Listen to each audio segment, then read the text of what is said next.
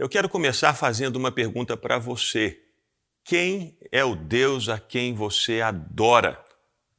Mas espera aí, pastor, eu adoro a Jesus, eu adoro ao Deus que criou todas as coisas.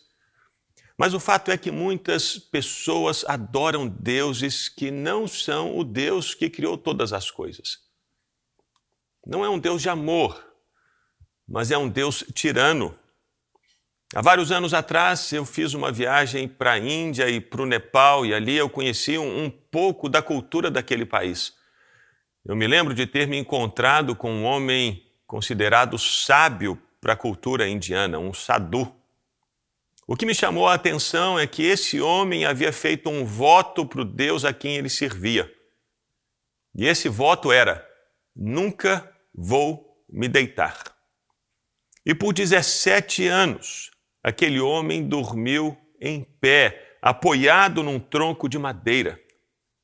As pernas daquele homem eram grandes, eram grossas por causa da falta de circulação sanguínea. Mas ele fazia aquilo para o Deus dele. Não era um Deus de amor, era um Deus tirano, um Deus que trazia peso, um Deus que cobrava, um Deus que exigia, mais ou menos como os medievais pensavam Deus. Eles imaginavam que Deus era aquele que estava no céu e a todo momento disposto a enviar um raio para a terra para destruir os seres humanos que não fizessem aquilo que ele falava. Não, esse não é o Deus da Bíblia. O Deus revelado por Jesus é outro, completamente outro, diferente desses deuses que são pregados por tantas religiões. Ele não é um Deus de destruição, ele não é um Deus de ódio, ele não é um Deus de vingança, ele não é um, um Deus que busca erros na vida das pessoas para puni-las. Não. O Deus revelado por Jesus é um Deus de amor.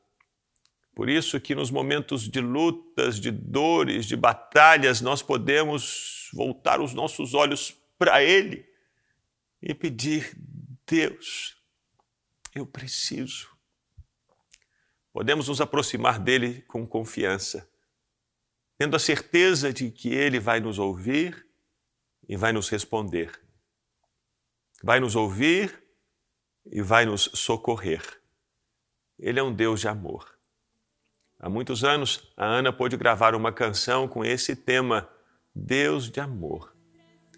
Nessa canção, ela fala sobre as lutas, sobre as dores, sobre o deserto situações pelas quais todos nós passamos. Mas ao mesmo tempo ela se lembra de que o Deus que é poderoso para nos socorrer nesses momentos é um Deus que ama. E eu queria que você acompanhasse essa canção e orasse com essa canção.